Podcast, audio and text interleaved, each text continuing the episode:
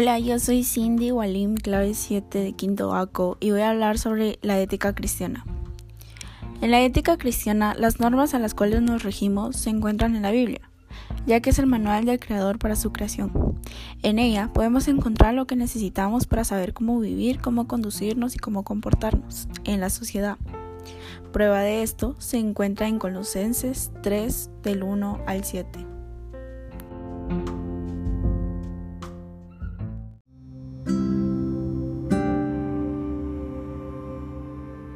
Y aunque la palabra de Dios no nos diga exactamente cómo debemos comportarnos, que nos diga no pueden hacer esto o tal cosa, sí nos da un estándar de, sobre cómo debemos comportarnos.